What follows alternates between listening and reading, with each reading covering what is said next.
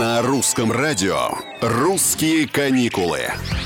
Всем привет, с вами Петр Кузнецов. Приготовьте бумагу и ручку, может быть и калькулятор. Сейчас будем решать, куда полететь на Новый год. Хотя что тут решать, эксперты уже все посчитали и решили. И назвали самые бюджетные направления для отдыха в российских городах на Новый год. Итак, Санкт-Петербург, Сочи и Казань выгоднее всего отправиться из Москвы. В Питер билет будет стоить 1250 рублей. 50 рублей добавите и окажетесь уже в Сочи, а столицу Татарстана на новогодние праздники можно посетить посетить будет за полторы тысячи рублей. Отправиться на праздники во Владикавказ можно, заплатив уже от двух тысяч рублей, и столько же потратите, если решите, ну, например, провести, почему бы и нет, Новый год в Уфе, Ставрополе или Ульяновске. Русские каникулы.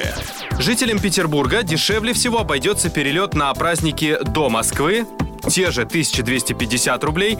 Слетать из Санкт-Петербурга до Брянска можно за 2500 рублей, до Сочи или Калининграда от 3300 рублей.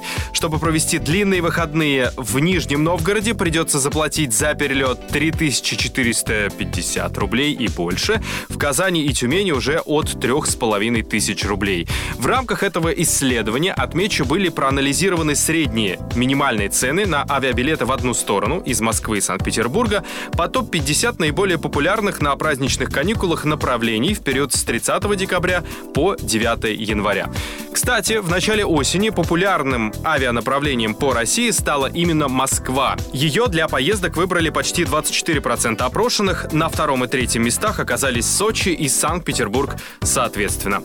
Это «Русские каникулы». Здесь мы помогаем вам отдыхать или планировать отдых. До встречи!